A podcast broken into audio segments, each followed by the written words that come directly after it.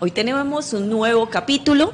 Hoy vamos a hablar un tema muy interesante. Doctora Luciana Ader, buenas tardes. ¿Cómo le ha ido? Muy bien, muy buenas tardes para todos, para todas. Bienvenidos a este programa que lo hacemos con mucho cariño y le quiero contar que estamos felices porque cada día nuestros podcasts están subiendo muchísimo más. Y son escuchados en muchas partes del mundo. En muchas, muchas donde partes uno no del creería, Islandia. Ajá. Imagínense, países rarísimos. Sí, así es. Bueno, países, no, pues además hemos crecido muchísimo en países como España, en donde hay muchos colombianos, etcétera, etcétera. Canadá también nos escuchan. Exacto mm, en muchas partes en Latinoamérica y también les queremos decir a todos esos colombianos que viven en países muy lejanos como Australia, Nueva Zelanda, eh, muchos países, por ejemplo, como Filipinas, etcétera, a veces las dificultades idiomáticas son complejas. Por eso nosotros tenemos este emprendimiento en donde somos una empresa de psicólogos pues basta con bastantes profesionales y muy fuertes en esto de hacer psicoterapia online. Claro que sí, le damos la bienvenida a todas las personas que se están conectando a través de la página de Luciana de Asociados, a través de la página de Corrillo de Mao y de Oye Cali. A todos una cordial bienvenida. Doctora, y hoy como cada día, mejor dicho, ya no podemos decir como cada miércoles, tenemos un tema muy interesante. Vamos a hablar de fobias sexuales. Sí, señora. Pero primero tenemos que entender que es una fobia, porque a veces la gente dice, no, es que me da miedo o no me gusta, pero no entienden que la fobia es algo exacerbado, es un miedo irracional, o sea, es algo, digamos, que puede paralizar la vida porque te causa angustia, te causa mucha ansiedad y hasta a veces ataque de pánico. Sí, señora, así es. Las fobias se pueden presentar en cualquier edad. Fíjense que en los niños, por ejemplo, hay las llamadas fobias escolares en donde el, niño quiere evitar, por ejemplo, asistir al jardín porque tiene ese miedo irracional, como decía la doctora Ana Cristina, exagerado que desfuncionaliza a la persona. Hay personas, por ejemplo, que tienen fobia a las mariposas. ¿Qué le puede hacer a uno una mariposa? Nada, pero el miedo es absolutamente irracional. Personas, por ejemplo, que tienen un miedo que es lógico, como decir, el miedo a una culebra, porque la culebra a usted le puede hacer daño. Claro. Pero si usted la ve en una foto y siente el mismo pánico como si la tuviera al lado, en ese caso entonces tipificaríamos como una fobia. Y con relación al mundo íntimo pasa exactamente lo mismo. ¿Qué le puede hacer a usted de daño un contacto uh -huh, sexual? Uh -huh. Claro, dependiendo de la lectura de la persona, porque las fobias se aprenden. Se aprenden, Eso es algo por muy supuesto. importante que la gente lo entienda, porque muchas veces la gente piensa que es que yo nací así. Sí, no, claro. de alguna manera usted lo aprendió y hubo, digamos, esas situaciones desencadenantes uh -huh. o donde la persona aprendió esa fobia. Sí. Y cuando hablamos de fobia sexual, precisamente lo estamos llevando a ese terreno sexual. Hablemos de algunas, doctora. Por ejemplo, esa fobia de muchas mujeres a su desnudez. Sí, señora. O sea, hay muchas mujeres que no se exponen, les Exacto. da pena con ellas mismas o con su pareja, les cuesta mucho trabajo entonces aquellas mujeres que apaga la luz, no me vean, o sea, si ellas se sienten muy inseguras con luz y expuestas. Y expuestas. Son personas, por ejemplo, que tienen profundo miedo al rechazo. Tienen la sensación de que lo que la otra persona va a ver va a producir un profundo rechazo y eso les produce una situación de ansiedad y de miedo exagerado y hace, por ejemplo, que se inhiban en la exposición de su corporalidad, pero no le pasa solo a las mujeres, también le puede pasar a los hombres. Uh -huh. Muchos hombres, por ejemplo, que se sienten con un pene pequeño. Sobre todo, ya iba para allá, sí. eh, muy focalizado a lo genital. Sí, porque muy digamos que al hombre no le importa mucho si es gordito, flaco. O si es cascorbo, cosas así, eso como que no le importa Pero mucho. su virilidad está marcado sobre todo por el tamaño del pene. Sí, entonces piensan que, eh, por ejemplo, si está en un estado de flacidez y no de erección, eh, piensa que si la otra persona lo va a observar, está tan canalizado a que la otra persona está valorando el tamaño de su pene que puede desarrollar un miedo tan intenso eh, que le impide, por ejemplo, tener una erección efectiva. De tal manera que, fíjense cómo todas estas fobias tienen eh, como una razón de ser y en la mayoría de los casos las fobias sexuales están muy relacionadas con el concepto de valor personal. con qué tanto yo me aprecio, con qué tanto eh, yo me siento contento con mi corporalidad y qué tan contento, contenta me siento con la manera como me expreso íntimamente. Sí, pero es que estamos en una sociedad que nos da muchos parámetros, doctora, muchos estereotipos. Y hay gente que ¿no? se acomoda a ese parámetro, entonces se siente mal, se siente excluida muchas veces. Ajá. Mire, y hay personas, por ejemplo, que sienten mucho miedo, mucho rechazo, porque digamos que en este caso, cuando hablamos de las fobias sexuales, también tenemos que hablar un poco de la aversión sexual. La aversión sexual también tiene grandes contenidos de ansiedad y angustia y casi que podríamos decir las podríamos meter en el mismo saco. Sí, siendo la fobia, digamos, mucho más aguda para mucho más aguda. en el sentido que es mucho más incontrolable. claro, pero igual de evitativa. Fíjense que cuando una mujer, por ejemplo, tiene aversión al sexo, el sexo le puede parecer asqueroso, espantoso, bueno, todo lo peor que le puede pasar. En el fondo lo que hay es un gran trastorno de ansiedad y la fobia, la característica principal de la fobia es la ansiedad. Bueno, ahí podríamos decir también, doctora, que es que las, los aprendizajes que hemos tenido de niñas, sí, claro. que es que el sexo es sucio, es cochino, es algo inadecuado, bueno, de aquí para allá todas las connotaciones negativas respecto al sexo pueden marcar todas esas aversiones. Así es, así es. Otra de las fobias, eh, por ejemplo, que uno, aunque uno no crea, o aversiones comunes son, eh, por ejemplo, hay hombres que rechazan a las mujeres, por ejemplo, llenitas, digamos, o con bastante carne, ¿no? Y hay otros hombres, por ejemplo, eh, que rechazan a las mujeres muy delgadas. Entonces, pero es así, esa aversión hacia esas personas, el solo hecho de pensar que van a acercarse a ese tipo de personas, les producen cuadros ansiosos. Bueno, afortunadamente, porque ahí para gusto se hicieron los colores. Claro, claro, claro. Pero además, pero hay otros que sería, digamos, todo lo contrario. Tienen grandes apegos hacia las flacas o hacia las gordas, que sería, digamos, como el panorama o el escenario diferente. Muy simpático, ¿no? Sí, claro. Porque, mire, a veces los seres humanos uno dice, ¿qué es lo que define a un ser humano sano? Fíjense que nosotros lo tenemos muy claro, por ejemplo, en otras funciones. Por ejemplo, si una persona duerme bien, nosotros pensamos que tiene un sueño tranquilo, un sueño sano, un sueño reparador. Si una persona come bien, los diferentes grupos de alimentos, se mantiene en su peso, no es gordo ni flaco, se mantiene muy saludable, entonces como que la cosa está ahí muy bien, ¿no? Si una persona, por ejemplo, hace todas sus necesidades, se elimina diariamente, eh, también pensamos que ese organismo es sano. Pero cuando nos referimos a lo sexual... Es que no hay como parámetros establecidos y uno dice normal para quién o normal desde qué aspecto, porque lo que para una persona puede ser normal para otra totalmente que no lo tenga en cuenta. ¿no? Claro, por eso no hablamos de la sexualidad, sino de las sexualidades. Porque fíjense cómo cada persona se expresa íntimamente de una manera diferente. Y cuando esas personas se expresan diferente, en lo íntimo, entonces no podemos decir que esta persona se parece a la otra persona, sino que son diferentes maneras de expresar la sexualidad y por eso hablamos de la sexualidad. Mire, doctora, que algo muy importante que la pareja también puede entender hasta estas aversiones que tiene su pareja respecto al sexo, porque conozco muchas mujeres que tienen aversión al semen, sea que él se venga dentro de la vagina o que pensar que lo va a hacer en la boca o cualquier cosa y las mujeres se rehusan a hacer sexo oral se rehusan a tratar de estar con su pareja porque les da aversión el hecho de pensar que sí, y, y está asociado a otra emoción diferente. No, fíjese que a veces hay emociones que se presentan puras, como el asco o el miedo, pero en estos casos, por ejemplo, aversión a ciertos actos o a ciertas prácticas, hay como la combinación del asco, por ejemplo, con el miedo,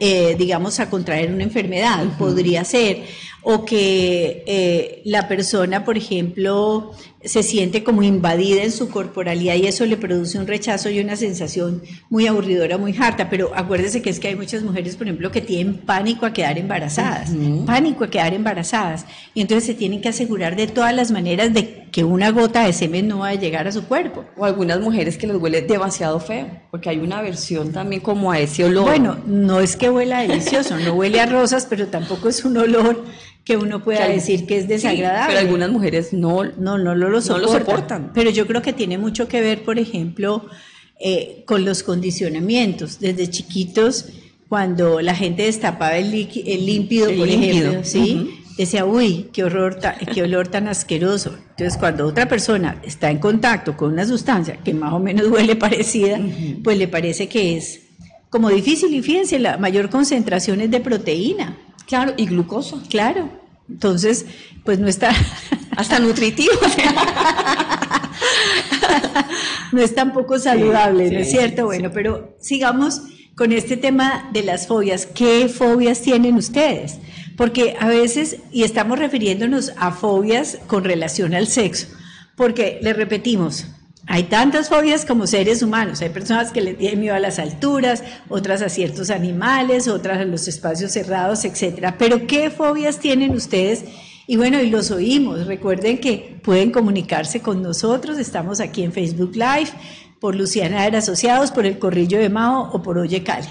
Bueno, doctora, definamos. ¿Usted qué fobia sexual tiene? no, sexual no. Yo confieso que tengo una fobia a las alturas. No me gustan ni poquito. Ya. Yo tengo un poquito de claustrofobia, pero mi claustrofobia es muy selectiva. Porque a mí no me importa, por ejemplo, si, si el, ascensor se quedó varado, eso no me produce fobia. No me produce fobia los aviones, no me producen fobia las alturas.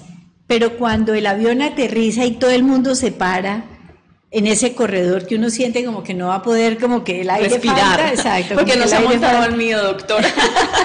Sí sí me, al mío no me he montado pero me he montado en Transmilenio. Pero ahí sí el aire falta créame que sí. Sí claro no y el Transmilenio también el Transmilleno es una cosa seria pero es una maravilla. Usted una vez accede al servicio el servicio es muy bueno. La lleva rapidito lo que pasa es que desafortunadamente eh, pues sí falta mejorar pero en ese en ese proceso nos imaginamos están nuestros alcaldes y gobernadores mejorándonos el transporte público. Sí, lo que yo quería ahorita era que ya definimos que era una fobia, pero que, no, que ¿cómo diferencia una persona si tiene una fobia sexual? Porque una cosa es que diga no me gusta y otra cosa es que diga esto me genera angustia, ansiedad. Definamos como esas pautas. Sí, como aversión, como un rechazo profundo. Que uno no puede controlar. controlar. Y como el rechazo es profundo, va asociado a la ansiedad. Entonces produce unas conducta evitativa.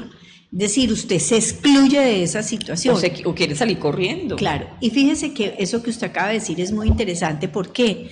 Porque hay personas que eso no puede suceder, eso no sucede, digamos, en el acto íntimo, sino que están anticipando la ansiedad de lo que puede pasar en el acto íntimo y a veces desarrollan una serie de rituales para no negarse la intimidad, pero ponen más condiciones que un tute y entonces sabotean lo íntimo, ¿no? Entonces, cuidado, el condón, el no sé qué, no, y el condón es importante, sexo seguro, pero digamos si es con su pareja estable, pues habrá un tiempito en que se pueda poner, el condón hay que ponerlo cuando hay erección, bueno, la, la, la, o cuando ya empiece a haber tumefacción.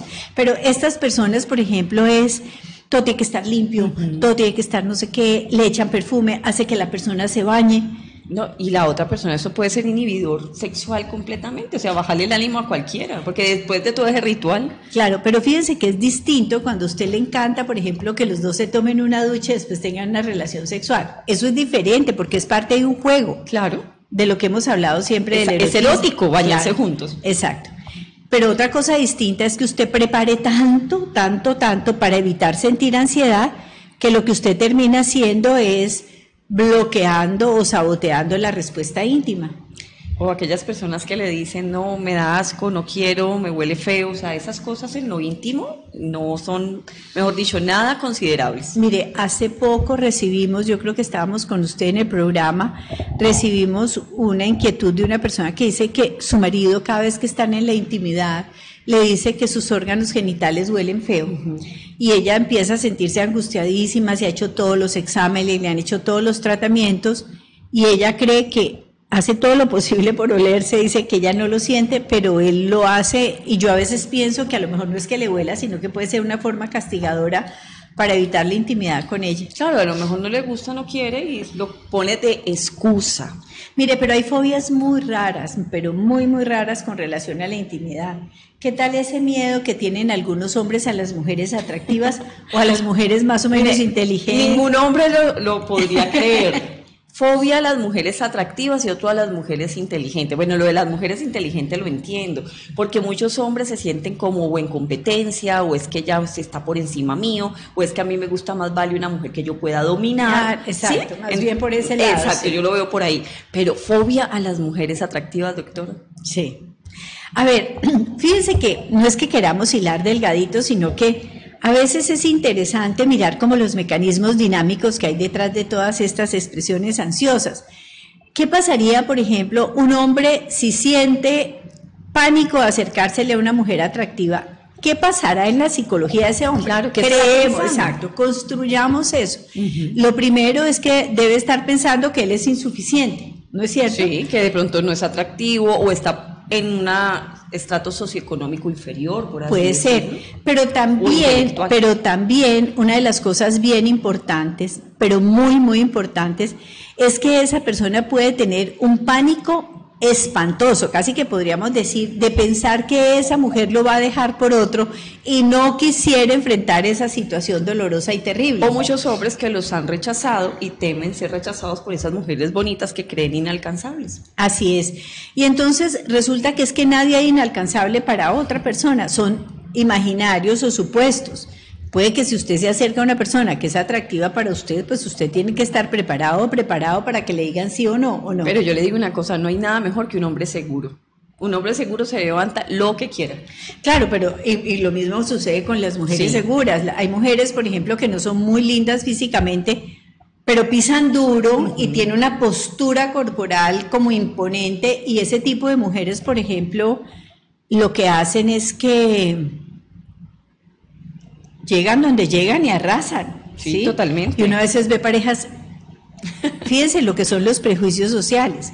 Uno cree que un hombre muy atractivo físicamente debería estar con una mujer muy atractiva físicamente. Generalmente no se da eso. Y a veces vemos hombres muy atractivos con mujeres feitas, digamos lo que pecado, no hay mujeres feas. No, digamos con mujeres que dentro del patrón no se consideran hermosas, o al revés, mujeres absolutamente espectaculares y divinas, con unos ganchitos ahí. ¿Sí? puede ser, ¿no? puede ser. Entonces, fíjense cómo todos estos miedos y todas estas ansiedades corresponden a esa percepción que tenemos de nosotros mismos. Y de lo que nos afecta, lo que no nos gusta o aquello que nos pone en estado de tensión y ansiedad. Vamos a hacer una breve pausa y ya volvemos con este interesante tema.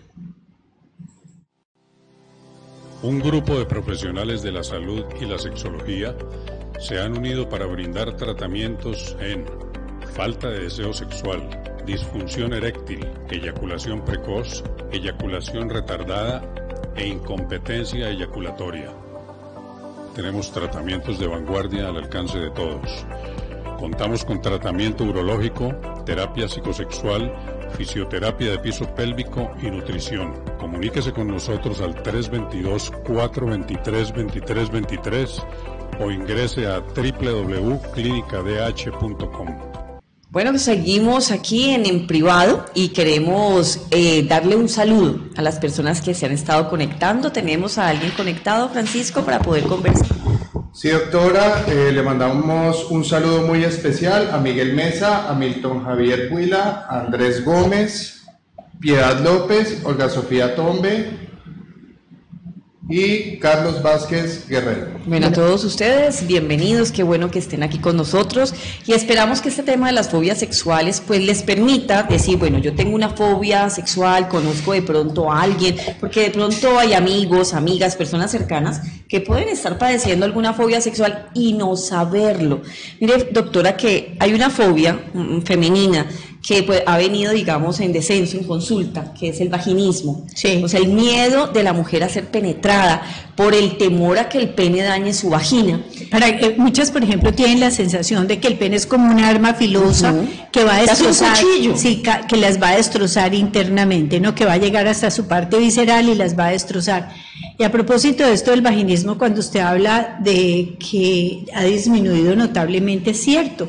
Antes, por ejemplo, mire, en el año, ya se me olvidó el año, pero digamos que hace dos décadas en un Congreso Mundial de Sexología, los argentinos llevaron dos casos de vaginismo y nosotros en Bogotá llevamos 40. ¡Wow!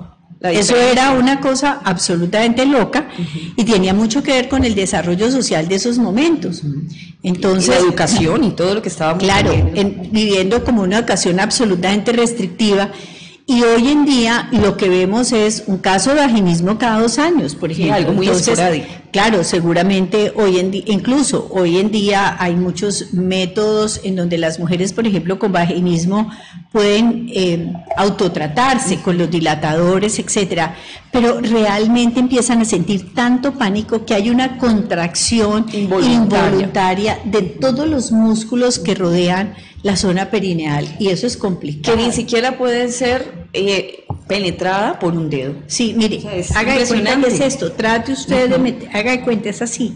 Y eso hace que muchas parejas, por ejemplo, se han roto, muchas parejas han, eh, lo han luchado, lo han trabajado y definitivamente eso ha sido una causal de mire, yo lo que, la quiero mucho, etcétera, etcétera, pero yo no puedo vivir con esto. Sí, claro. Sí. Porque se resulta imposible el coito. Pueden hacer otras prácticas sexuales menos la penetración. Y lo más simpático en el caso es que fíjense que no es una versión al sexo como tal, porque por ejemplo tienen sexo oral, tienen incluso sexo anal, tienen, mm, bueno, muchas formas de estimularse, pero la penetración definitivamente no se puede.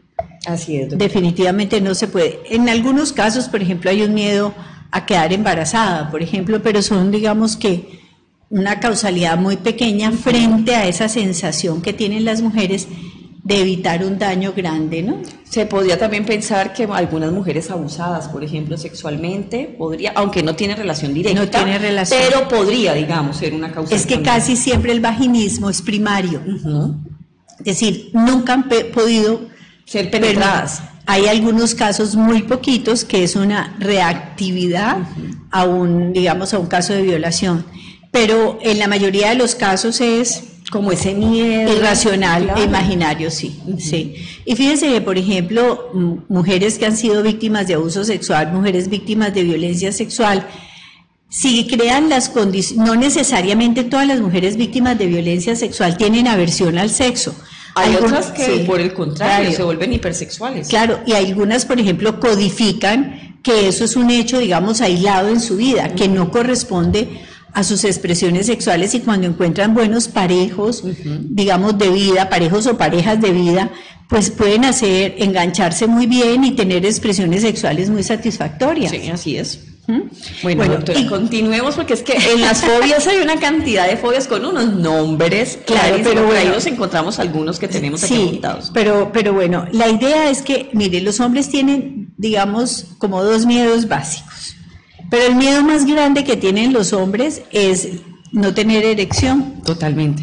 Y esa se puede convertir en una fobia. Claro, ese miedo. Y ese miedo viene antecedido por pensamientos catastróficos. Sí, señora. ¿Qué tal que no tenga la erección? ¿Qué tal que no dure? ¿Qué tal que en el momento en que la tenga la pierda? Hay muchos hombres que están pensando en el momento del encuentro sexual en ese temor. Sí. Que obviamente se convierte no solamente en un inhibidor, sino que genera adrenalina y hay una vasoconstricción y pueda que no llegue suficiente sangre Así es. entonces no va a tener una buena erección. Así es. Lo que es cierto es que la mayoría eh, de los hombres en todas las edades, sobre todo estos muchachitos que empiezan a tener, que empiezan a, a tener su iniciación sexual, están relacionándose con niñas a veces muy exigentes sexualmente.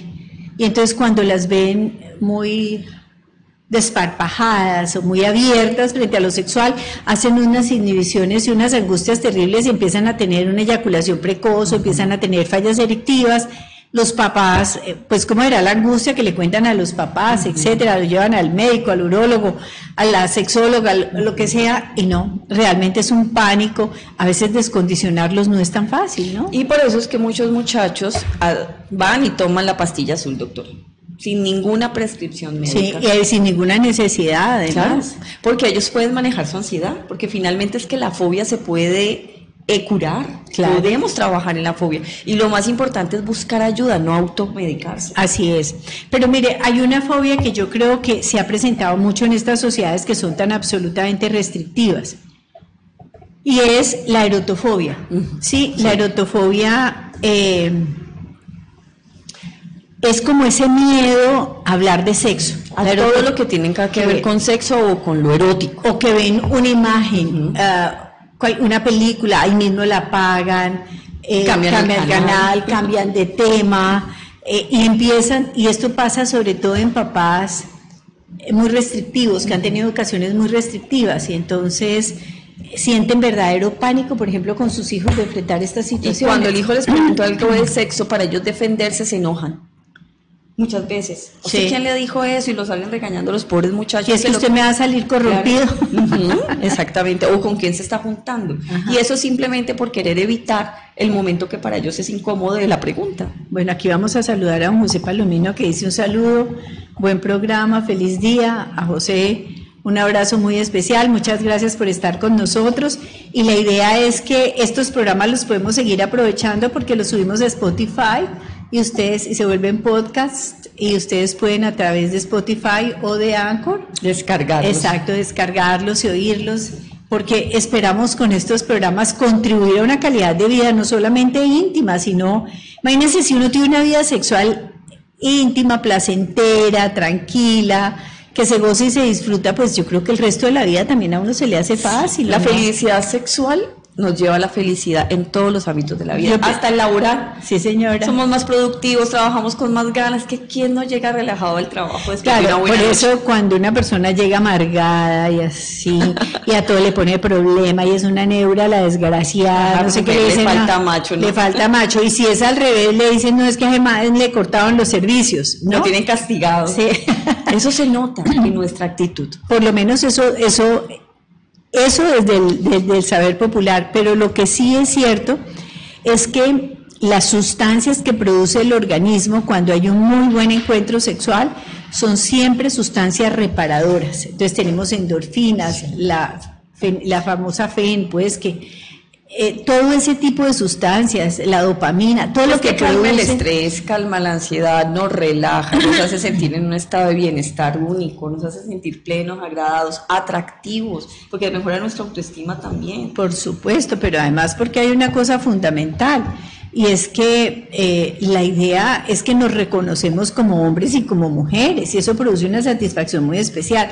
Ahora, no todo el mundo tiene la posibilidad de tener sexo con otra persona, pero pues pueden tenerlo consigo mismo, ya lo hemos hablado en este programa. Pero también aquellas personas que tienen mucho miedo a todo, por ejemplo, hay miedo, unos grandes miedos de las mujeres, por ejemplo, a conocer sus genitales, Sí, a no a verlos.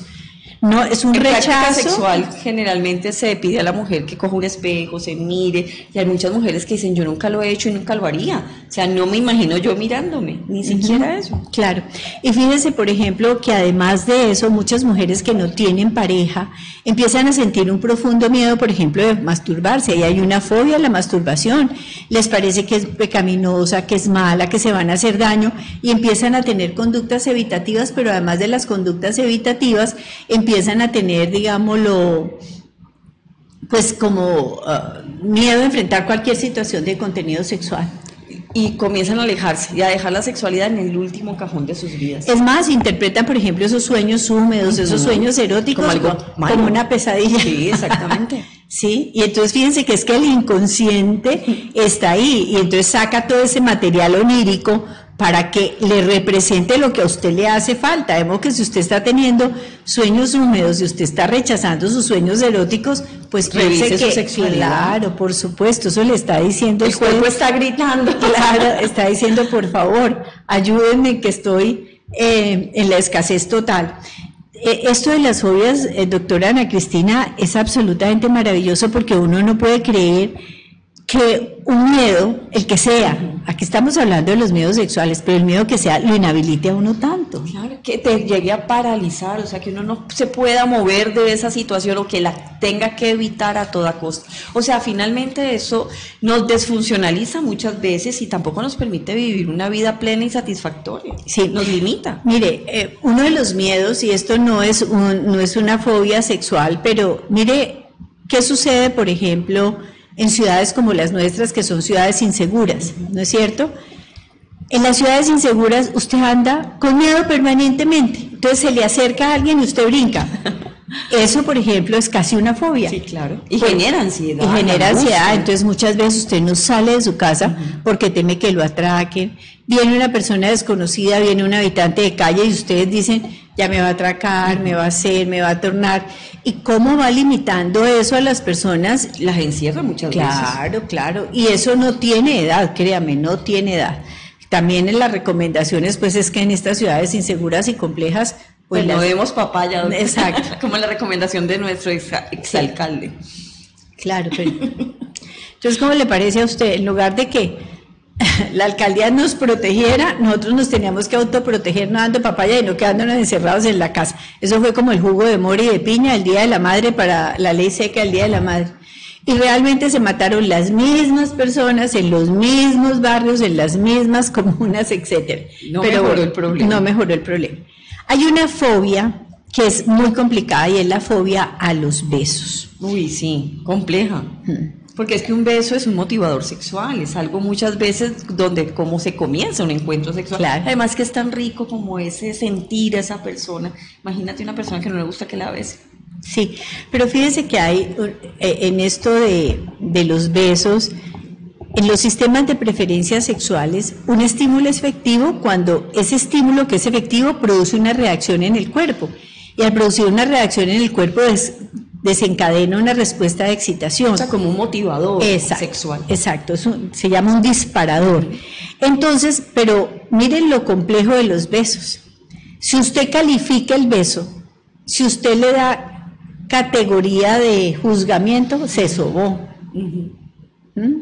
Porque las babas y que yo no sé qué, y que me huele y que no O me algunas huele. personas dicen, no me gusta cómo me besa, él no me besa rico, no me sabe besar, y empiezan a poner todos los obstáculos respecto. Claro, y si usted racionaliza cualquiera de esos estímulos que son disparadores de la respuesta sexual, créame, Lo que se hace el año. arriba se siente abajo. Claro. Es un disparador totalmente. Claro, ese es un edificio de dos pisos. Sí. Así nos decía el cura de religión, que a quien recordamos con mucho cariño.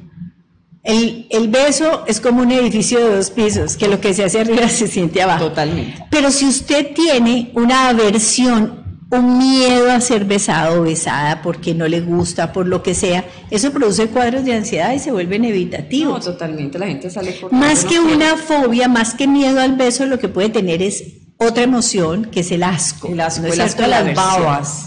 puede- O al olor. por olor. Sí, Sí, sobre todo que es que el aliento hay que cuidarlo mucho. mucho, ¿no? Mucho, mucho, mucho. Por favor, es una gran recomendación. Si hay uno de los, todo olor es un inhibidor, pero uno de los peores inhibidores para un beso es un mal aliento. Por supuesto, entonces esas son cosas que tenemos que tener en cuenta a la hora de poder definir qué es una fobia, qué es una aversión, qué es un- una emoción de asco, digamos, en una situación de intimidad, porque cualquiera de estas que se presente no va a facilitar el que se dé la respuesta sexual. Vamos a ir a una pausa comercial y ya regresamos. Un grupo de profesionales de la salud y la sexología se han unido para brindar tratamientos en falta de deseo sexual, disfunción eréctil, eyaculación precoz, eyaculación retardada e incompetencia eyaculatoria. Tenemos tratamientos de vanguardia al alcance de todos. Contamos con tratamiento urológico, terapia psicosexual, fisioterapia de piso pélvico y nutrición. Comuníquese con nosotros al 322-423-2323 o ingrese a www.clinicadh.com. Con el tema de fobias sexuales, pero cada vez se suman más personas. Por aquí hay dos personas también que se han sumado al programa de hoy. Queremos saludarlas. A Mechas y a, Saludamos a Miriam Nader, a María Mecha Silva, a María Mechitas que siempre nos Sí, acompaña. hay personas como muy fieles. ¿no? Sí, muy fieles. Clea López, por ejemplo, sí. es una- hay otra señora Ñáñez en Chile que también nos acompaña frecuentemente. A ellas todas les mandamos un abrazo. Miren que hay una fobia que yo creo, yo no sé si, sí, es una fobia. Hay personas que se han criado en ciertos ambientes, ¿no es cierto? Nosotros vivimos, por ejemplo, en el Valle del Cauca en una cultura multiétnica. Bueno, en todo el país, pero digamos aquí más acentuado. Y hay personas que tienen sus grupos sociales y tienen pánico a relacionarse con personas que no formen parte de ese grupo étnico o ese grupo social, por ejemplo. Entonces, lo que usted hablaba también en un principio, personas que no quieren relacionarse con personas que tengan un nivel socioeconómico, digamos, más limitado o sociocultural más limitado.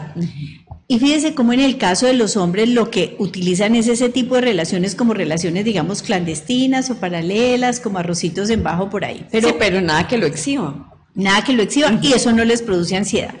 Pero hay personas, por ejemplo, en es- pueden pasarle a hombres y mujeres que tienen realmente pánico a que les guste una persona de una etnia distinta, sea negra, japon- eh, asiática, Sí, India. eh, eh, o de otra religión, musulmán o cosas así, ¿no? Sienten, pero verdadero pánico. Sí, porque es que culturalmente también las cosas son complejas. Hay personas, por ejemplo, que se han casado con estas personas de países musulmanes, por ejemplo, y tienen que cambiar desde su forma de vestir hasta todo. Entonces, resulta que vincularse con estas clases de personas como diferentes lo pone como a uno, ¿será que tengo que cambiar todas estas mis costumbres? o algo Claro, así? pero, pero además porque el miedo, en ese caso, digamos, eh, que a veces también es un miedo irracional, porque uno perfectamente podría decir que no, es un miedo a, a meterse, digamos, como en un lío mayor. Sí, por ejemplo, hay personas que dije- dijeron, de tal raza o con tal persona jamás me metería, y después les gusta, se sienten atraídas por alguien de esa raza y dicen, ¿qué me pasó? Si a mí nunca, no, no estaba de, de- no estaba codificado. Exactamente. Y, y en ese caso, por ejemplo, a veces se ponen grandes distancias. Y barreras. y barreras. ¿Por qué? Porque hay un miedo enorme a relacionarse y también por el juzgamiento social. El juzgamiento social es, ay, ese hombre, ¿cómo se mete, digamos, con una mujer de raza indígena o negra o asiática, etcétera? Y uno ve, por ejemplo, en países muy racistas, sobre todo, digamos, en países como Norteamérica, Incluso en la misma Inglaterra, mire todo el escándalo que se produjo cuando Harry, el, el príncipe de Inglaterra, se iba a casar Eh, con una mujer mulata. Y fuera de eso, ella lo hace renunciar a su principal. Yo no creo que él, la- pero eso es una injusticia, me Ajá. parece a mí. Yo creo que es que él jamás estuvo identificado con la vida que le tocó. Y ella como que le reforzó la idea, me imagino, ¿no? Pues yo creo que ella tenía ideas mucho más libres, que Sí. a lo mejor no había podido disfrutar. Disfrutar, exacto. Y no a veces uno necesita quien le dé un empujoncito, ¿no? Sí. O quien le sirva de ejemplo. Por favor. Entonces, todas estas, todas estas fobias, por ejemplo, eh, como la de los hombres que les da pánico tener relaciones sexuales con mujeres que nunca han tenido relaciones sexuales. con esas mujeres que llaman, entre comillas, vírgenes. Ay, sí, ¿no? que yo sí creo que es ese término término yo más que perverso. tenemos que abolirlo completamente. Es que perdí mi virginidad. Ya los hombres hoy en día dicen es que perdí mi virginidad. Y digo, sí, ¿usted dónde la tenía? Y hasta la venden, doctora, Sí. por, por internet y todo. ¿Cómo te parece Imagínate. que absurdo, no? No, no, no, no. Entonces, ese tipo de cosas están en que en el imaginario de la gente están condicionadas por las presiones culturales. Yo creo que un hombre que piensa que va a tener relaciones sexuales con una mujer, el miedo dónde radica? A que si esa mujer nunca ha tenido relaciones con nadie, entonces que yo me voy a comprometer con esa mujer, no a lo mejor, porque como dicen que el primer amor nunca se olvida, o el primer hombre, entonces como que ellos dicen, uy, no, yo me voy a meter en ese lío. Puede ser. Puede ser, puede ser, pero o lo pueden sentir como una gran responsabilidad y hay, y hay personas que la responsabilidad les produce pánico, Sí, ¿sí? les tienen fobia a la responsabilidad. Les tiene veces. fobia, por eso es que estamos esperando siempre que el gobierno nos lo dé todo, porque nos da miedo enfrentarnos a la vida. Entonces es más fácil salir y tirar piedra que enfrentarse a la vida y empezar a hacer cosas por uno mismo, ¿no? Eso es cierto. Eso fue, de tal manera que, bueno, pero lo importante en este caso es que muchos de ustedes se preguntan, ¿hay tratamiento para este tipo de fobias? Como les digo, las fobias pueden ser innumerables, innumerables. Sí, no, no acabaríamos de mencionarlas absolutamente todas. Todas no, sí, sim- simplemente aquí les damos como un brochazo mm, de qué miedos, por ejemplo, eh, les impide acercarse a una situación íntima y ustedes tienen que identificarlos, hay que trabajarlos porque uno no puede vivir con miedo. Pues Primero que- tratar de pensar qué me produce miedo y qué siento alrededor de ese pensamiento, o sea, qué emoción me va generando. Pero primero es tratar de racionalizar ese miedo y ese pensamiento que me produce ese miedo. A veces tenemos, digamos, algunas estrategias. ¿Se acuerdan que antes era muy común que la gente, sobre todo las mujeres, usáramos diarios? Sí, claro, Y teníamos un diario con una Con llavecita. llave. Y vaya que uno se le perdiera ah, no, esa y entonces yo no sé si a usted le pasaba, pero yo sí tenía, yo me acuerdo cuántas pendejadas escribía en ese diario, pero el mire, primer beso, el sí, primer novio. dije una grosería que yo sé que no es fácil en otros países, pero bueno, pido excusas. Aquí es una tontería. Uno cogía cada palabra del abecedario y le ponía una clave. Entonces, digamos, la A podía ser un punto, la B podía ser una linecita así, y así sucesivamente y uno escribía en clave. Se demoraba un montón.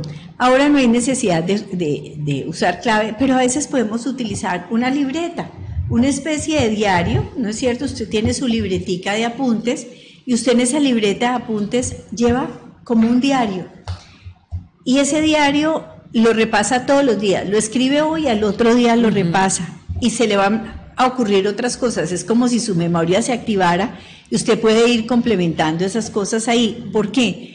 Porque ahí usted va a empezar a identificar no solamente el miedo presente, sino a qué obedecen esos miedos. O esos pensamientos irracionales que a veces tenemos y esos pensamientos que nos vienen a la cabeza y cuando uno lo racionaliza dice, todo el tiempo yo estoy pensando en lo mismo. Sí. Y generalmente cuando tenemos una fobia le estamos dando vueltas en la cabeza al mismo, la misma idea. A la misma idea, de tal manera que, ojo con eso, Ustedes pueden incluso mm, ayudarse enormemente. Hay ejercicios, por ejemplo, de relajación.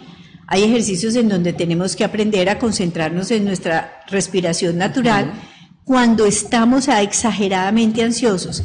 Y lo más importante es, mire, se sientan, empiezan a respirar solo por la nariz de manera lenta. Entonces toman aire, la retienen y la botan lentamente como haciendo como 18 tiempos. Cuentan 6 tomando el aire, 6 para retenerlo y 6 para votar. Pero deja que todos esos pensamientos que tienen en su cabeza los acepta, pero los va despidiendo como si fueran entrando a una nube negra, como si se quedaran ustedes como en negro. Y eso les va a ayudar a bajar esas sensaciones de miedo y empiezan a soltarse lentamente a soltarse. Tómense en un tiempo para ustedes. Es a través de la respiración profunda que vamos controlando esos niveles de ansiedad, porque la ansiedad tiene, digamos, unos niveles. Entonces, la idea es que cuando está muy alta, la podemos bajar en un momento en que la podamos controlar, que es lo más importante. Doctora, porque un ataque de pánico es una cosa que es muy horrible. Un ataque de pánico es, es, algo que tú no puedes controlar. Muchas veces quieres salir corriendo. Cuando yo me estaba formando como sexóloga, y esto es una anécdota que le quiero contar a nuestros videoyentes, hubo casos, por ejemplo, de señoras que la noche de boda les pareció terrorífica, absolutamente terrorífica. Eran señoras sí. épocas que no sabían ni a qué ir. Nada, eran señoras que ahora deben tener unos 80 años, 80 y pico de años, y esta señora contando en el taller que era tanto el terror, tanto el terror, tanto lo espantoso que sintió que había pasado esa noche que al otro día se fue a, confesar. Salió directico del cuarto y se fue a confesar y le dijo, a mí nadie me había dicho, padre, que en el matrimonio le hicieran a uno tantas cosas sucias. ¿Cómo le parece? que ella tenía en la cabeza, que era sucio todo lo que estaba sucediendo. Entonces, pero esta mujer valiente, ¿no? Empieza a superar como todos estos miedos y un elemento muy importante para superarlos es la buena información.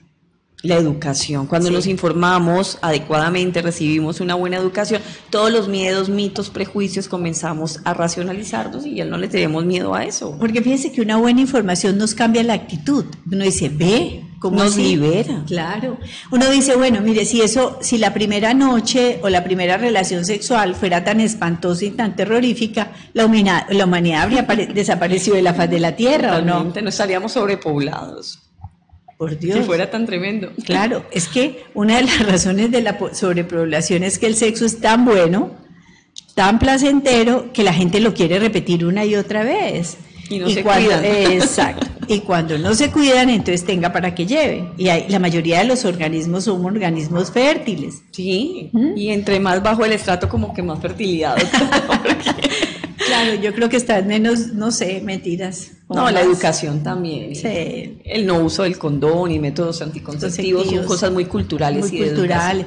Pero además porque las personas piensan que eso es como parte de su destino, como que eso pues... Es, que el cuento que uno tiene a los hijos que Dios quiere y encima le echamos la culpa a Dios. Sí, entonces, pero eso... Ojo, pero es que eso no lo inculcan las religiones. Entonces es métodos naturales que son lo más antinatural, porque no hay nada más antinatural que vaya en contra del deseo. Claro. ¿Sí? Si usted tiene deseo, si usted tiene las condiciones adecuadas, si usted tiene su pareja, si usted quiere tener sexo, pues lo tiene. ¿Cuál es el problema? ¿Sí? Entonces, si tiene deseo, no, porque si usted va a usar el método natural, sí, sí el método del ritmo, al ritmo de las caderas, muchas personas han quedado embarazadas, o el famoso método de las caderas de Shakira, el famoso método que yo nada más la puntica yo lo saco. Sí. Hombre, es que desde que haya una penetración en el líquido preseminal puede haber presencia de espermatozoides. Sobre todo en gente muy joven, en gente muy joven, casi que podríamos decir es un mandato. Y ese cuento de que el coito interruptus, yo no eyaculo, pero lo que dice la doctora Ana Cristina, ese líquido preseminal puede tener espermatozoides. Pero ¿a qué vamos? Si usted sabe con qué piedra se va a tropezar, por favor, denle la vuelta. Simplemente si usted sabe que tiene miedos y ansiedades y angustias, pues empiece a pensar qué me está originando estas ansiedades y estas angustias, cómo le voy a dar solución porque esto está limitando mi vida. Voy a ponerle un ejemplo. Usted tiene miedo a las alturas, pero resulta que se relacionó con una persona que le encanta tener una magnífica vista panorámica y se compra un apartamento en el piso 18. A ver, sería complicado, ¿no? Sí, muy complejo. Muy complejo, eh, sería muy complejo. Entonces usted tiene que renunciar, usted tiene dos caminos, o renuncia a esa persona o renuncia a la fobia. O va venciendo la fobia. Claro, por Sí, supuesto. sí. Porque eh, también uno poco a poco, mira, yo sufro de miedo a, la- a las alturas, yo le he dicho. Y resulta que una vez eh, había, yo tenía un consultorio en el piso cuarto y me lo pasaron para el 10. Ay, casi me muero yo, pero bueno, ya llego al 10. Entonces uno ahí poco a poco, y en estos días me tocó subir a la torre de Cali, pero bueno, es cerrado, gracias a Dios, pero es que piso 41 y uno miraba para abajo y uno decía, wow, está No, pero es que uno mira para abajo y es así. No, todo el mundo es como una hormiga. Pero que se pueden vencer, doctora, se pueden vencer. Porque también es que uno tiene que tomar la decisión de manejar ese miedo. Y si no lo puede uno manejar, buscar ayuda, para supuesto. poderlo manejar. Además hay una cosa que, no- que los seres humanos tenemos que aprender. Una fobia es una reacción dolorosa, emocionalmente dolorosa. claro. Produce desgaste, produce estrés, produce tensión muscular, eh, altera el sueño, bueno, todo lo que sea. Pero nos hemos preguntado qué es para mí placentero, qué disfruto, cómo puedo aprender a disfrutar más, a gozar más, es lo que llamamos la sensibilización al placer. Sí, claro, sí.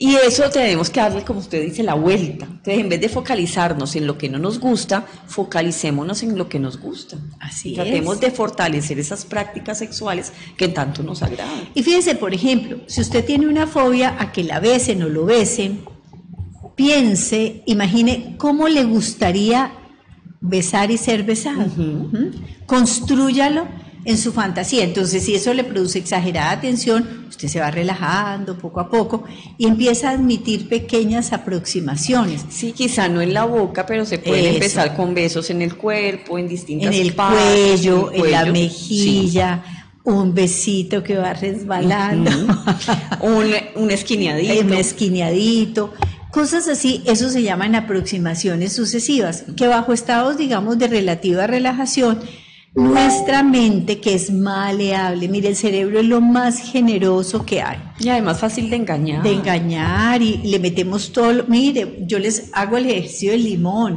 usted coja un limón y póngalo al frente suyo. En su imaginación, no con un limón físico, sino que imagínese Imagine que un limón. un limón y que usted lo parte y sale ese jugo. No, uno se le da Mire, a la boca. ya yo estoy salivando. Entonces, eso significa que nuestro cerebro responde a los estímulos que le metemos. Entonces, también podemos hacer exactamente lo mismo con aquellas situaciones íntimas que nos producen unos niveles muy altos de rechazo. Empezarlo a percibir como algo agradable mientras que vamos respirando y vamos eh, gozando con lo que estamos sintiendo. Además, también hay una ventaja. Si esa otra persona con la que, digamos, queremos hacer cosas, pero sentimos mucho impedimento, pero tenemos un nivel de resonancia, ¿no es cierto? ¿Por qué no nos podemos ir aproximando a esa persona? Sí, De manera agradable. No pongamos tantas barreras. Es que, ¿sabe qué? Los, los, los seres humanos somos más complicados que un tute, como dice la expresión popular. Ustedes saben qué es el tute. El tute es un juego de cartas que tiene más condiciones. Entonces, las personas a veces ponen demasiadas condiciones. Como el cuento. A la mujer le llegó el príncipe azul, pero no le gustó el tono. No le gustó el tono. Y, y puede ser a media luz los besos, a media luz los dos. Sí, claro. Entonces, poco a poco esas aproximaciones se van dando y, y se pueden gozar y disfrutar. ¿Por qué no? Simplemente quítele la carga negativa que usted le ha puesto durante todo ese tiempo. Y si usted es hombre, piense que su valor como ser humano no está en tener un pene erecto, se está, está en la capacidad que usted tiene de dar y de recibir. Si usted está gozando, ese señor funciona divinamente. No como decía un paciente, doctor, es que mire, yo vengo aquí porque es que este miserable me hace quedar tan mal. Pero es que tiene una boca, doctora, una lengua y diez dedos. Es que también los hombres tienen que aprender a ser recursos. Recursivos. Y a veces piensan que solamente el placer femenino está basado en una erección y en un pene erecto. y Pero no además, recuerden que el sexo es bueno porque es para uno. Si un hombre está gozando, tiene erección. Si una mujer está gozando, tiene lubricación vaginal. Y si siguen gozando y la excitación va en aumento, van a desencadenar un orgasmo. Pero si están concentrados en el final y no en el principio, en sentir, en desear, en entregarse, pues las cosas no van a funcionar adecuadamente. Bueno, antes de cerrar el programa, yo quería recordarles a todos nuestros videoyentes que están en diferentes países, que a veces tienen la necesidad, digamos, por diferencias idiomáticas, etcétera, etcétera, de, de una asistencia terapéutica, que recuerden que podemos brindarles esa asesoría que representa incluso costos muchísimo más bajos para las personas que están en el extranjero, Sí. porque siempre el Una cambio de la moneda exacto. sexológica en el extranjero es mucho más costoso. Sí. Ya que contamos con excelentes médicos, psicólogos, sexólogos, nutricionista, una persona especialista en piso pélvico, o sea, con un grupo multidisciplinario que está ex- experto en todo lo que son las disfunciones sexuales masculinas. Nos han preguntado que por qué no la mujer. Bueno, vamos a empezar por las masculinas para llegar a la femenino, pero la realidad es que muchos hombres sienten tanta angustia y mire que usted lo decía ahora, doctora, no importa la edad, desde chicos de 16, 17 años que están iniciando su vida sexual hasta hombres de 80 y pico de años que realmente pues ya sienten que su sexualidad no es la misma, porque las personas no entienden que con los años pues la respuesta sexual cambia. Cambia, sí señora, así es. Bueno, doctora Ana Cristina Mayarino, despide este programa, todo Bueno, no, muchísimas gracias a todos por haberse conectado con nosotros. Recuerden que pueden compartir este programa en podcast y mañana, como todos los días, a las 2 de la tarde, más aquí en, en privado. Doctora, muchísimas gracias y feliz tarde. Lo mismo para usted y para todos ustedes. Muchos besos, muchos abrazos y recuerden nuestra cita diaria de 2 a 3 de la tarde. chao. Chao. chao.